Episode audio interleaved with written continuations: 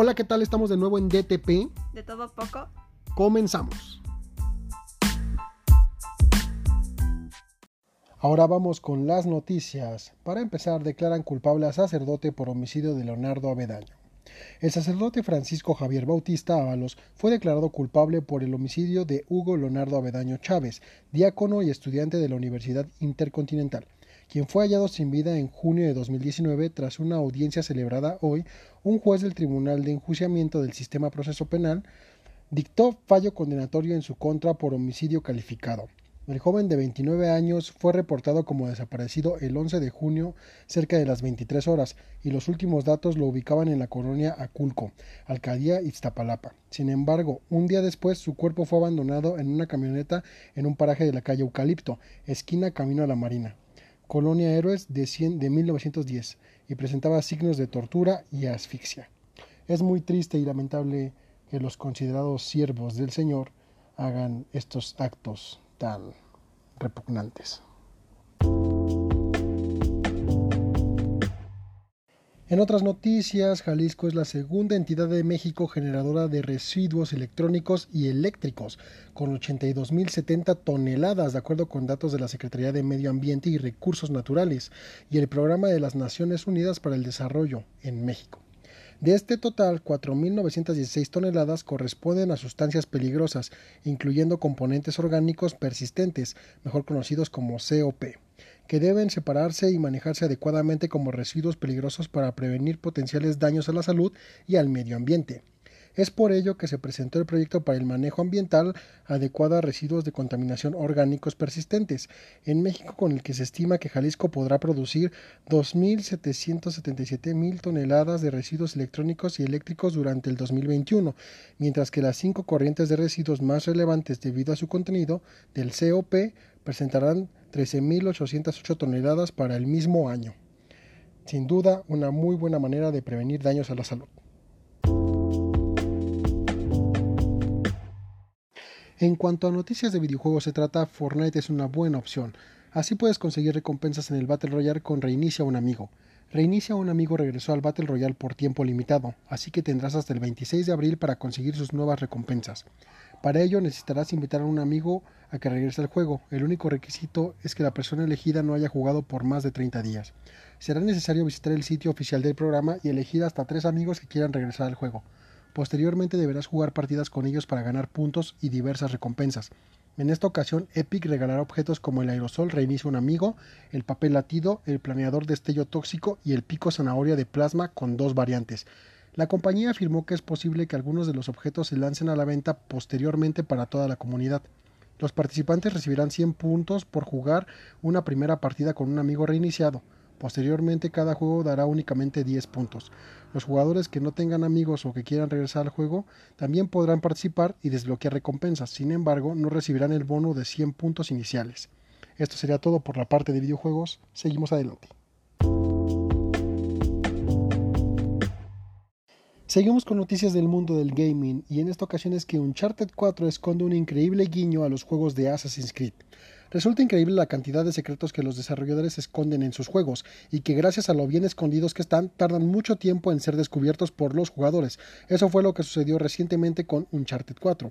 Lo que debes de hacer para encontrar este huevo de Pascua es llegar hasta lo más alto de la torre del reloj que se encuentra en el capítulo 11. Una vez en la cima debes permanecer inmóvil por un par de segundos, lo que dará como resultado que la cámara se mueva lentamente como ocurre en los juegos de Assassin's Creed, al activar una de las atalayas que muestran los objetivos del mapa. Sin duda es un excelente guiño a esta franquicia de videojuegos. Cambiando un poco de tema, este domingo 4 de abril terminó el fin de semana largo por motivo de la Semana Santa en México, un periodo vacacional que suele convocar miles de mexicanos en las principales playas del país. Sin embargo, por la presencia del COVID-19, la sugerencia de la Secretaría de Salud fue evitar la aglomeración para evitar una tercera oleada de casos. A pesar de que esto pudiera generar una nueva crisis por el nuevo coronavirus, miles de mexicanos decidieron acudir a playas, bañarios y centros turísticos de diversos puntos de la República, elevando los números de ocupación hotelera por encima de lo recomendado por las autoridades sanitarias. En la mayoría de los estados de la República, el semáforo epidemiólogo, instrumento de medición que determina el factor de riesgo infeccioso, indica color amarillo y naranja, lo cual quiere decir que las actividades sociales no deben de ser remuneradas como antes de la pandemia, sino deben de estar bajo estrictos métodos de control. No obstante, los bañistas hicieron presencia en las playas del país sin importar lo que esto pueda repercutir más adelante.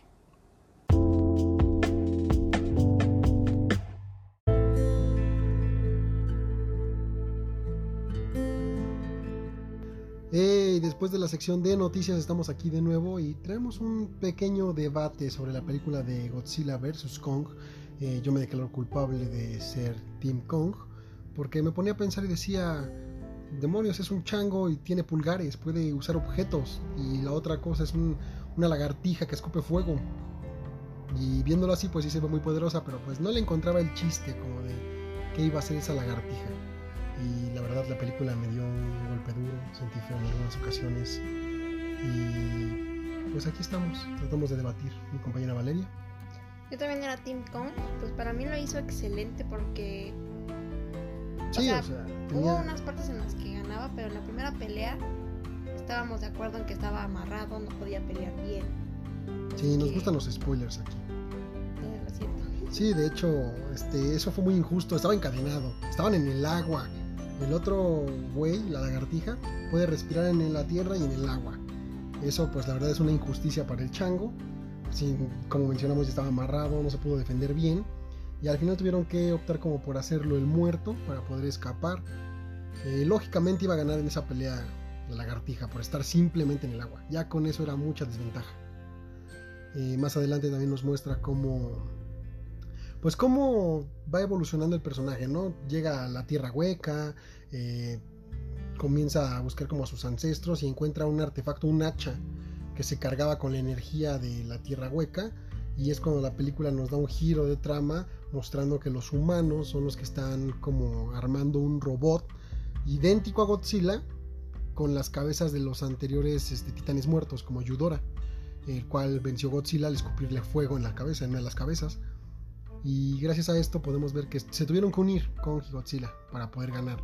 Eh, antes de eso tuvieron otra pelea donde ganó Kong porque su hacha estaba cargada de una, una energía rara. Y después te sorprenden mostrándote que al final tenían que trabajar casi casi juntos para derrotar a ese monstruo porque el hacha se cargaba con lo que disparaba Godzilla. Es algo que no entiendo aún. ¿Tú qué opinas de esto? Es que en mi punto de vista, yo siento que el propósito de la película era que no había un monstruo ganador. Un alfa, ¿no? Como les muestran, un alfa, no había un alfa. Tenía que ser los dos, porque pues, como te estás diciendo, el hacha de Kong se cargaba con energía. Con los rayos y en una parte de la película, que están peleando con el robot, Godzilla le dispara al hacha y la carga. Y cuando la carga es cuando Kong mata al Mecha Godzilla, lo despedaza con el hacha. Lo que no comprendo muy bien del final y es que me deja como abierto es que se miran fijamente uno al otro y con Entonces, este, al momento de tirarla, no, no sé qué sucede, que simplemente se miran y Godzilla se va al agua y a Kong lo llevan a la tierra. ¿Pikachu? Pues yo creo que eso sería todo por este debate, ¿no crees? Yo creo que sí, está muy bien. Continuamos.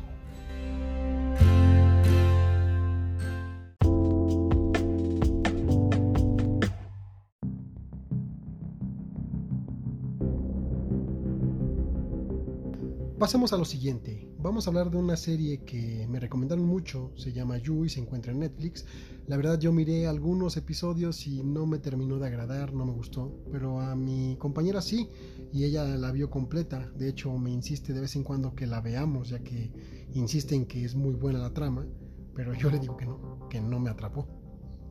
Sí, es muy buena trama porque inicia en que un personaje tiene como, bueno, te muestran en los primeros capítulos que él siente atracción por una chava, pero al avance de los capítulos, pues es no es como amor, es como adicción a ella porque él como la cosa o así. Se puede decir que está como loco, ¿no? Como obsesionado con ella. Ajá, sí, sí se muestra. Al inicio no, porque sí te lo pintan bien y todo, pero conforme los capítulos sí vas viendo que está como enfermo. No, yo desde que lo vi no me daba confianza su cara. bueno, a mí es que la tenía rara, así como de no. Se ve bien. no me da También está muy buena. Yo la recomiendo. Mm, La verdad, tiene dos temporadas y la segunda, el final, sí yo lo vi muy forzado. Sí. Eh, la verdad, siento que es como el dinero es dinero, pues quieren sacar más. Porque ya había terminado bien, se puede decir. El tipo, pues no voy a spoilear a grandes rasgos, pero creo que termina con una familia y va a tener un hijo. no voy a spoilear y todo el spoiler ahí. Pero pues eh, sí, exactamente así termina. Y de hecho así acaba igual la primera. y termina por ver a una chava, a su vecina, y dice voy a conocerte. Y lo mismo que pasó en la primera, lo mismo que pasó en la segunda, va a volver a pasar en la tercera. Pero yo creo que no es por dinero porque yo siento que no creció tanto. Nunca la vi tan popular como otras series. Pero yo siento que quieren hacer otra temporada para que veas que, que pues el objetivo de él no es como que encuentre el amor bien. Sino que solamente es adicción hacia otras personas. Pero yo creo que ese objetivo quedó claro desde la primera temporada. Se nos muestra que es un- una persona enferma que, que se siente como obsesionado con alguien y hasta que no la consigue no es feliz. Entonces pues no le veo el caso extender tanto una misma historia. Pues de hecho sí había acabado bien, pero Pues bueno, cada quien, ¿no? sí. Supongo que eso sería todo por este capítulo. Fue breve, pero fue interesante, o así lo creo yo. Un saludo, me despido, soy Guillermo III. Yo soy Valeria Tercero. Hasta luego, bye.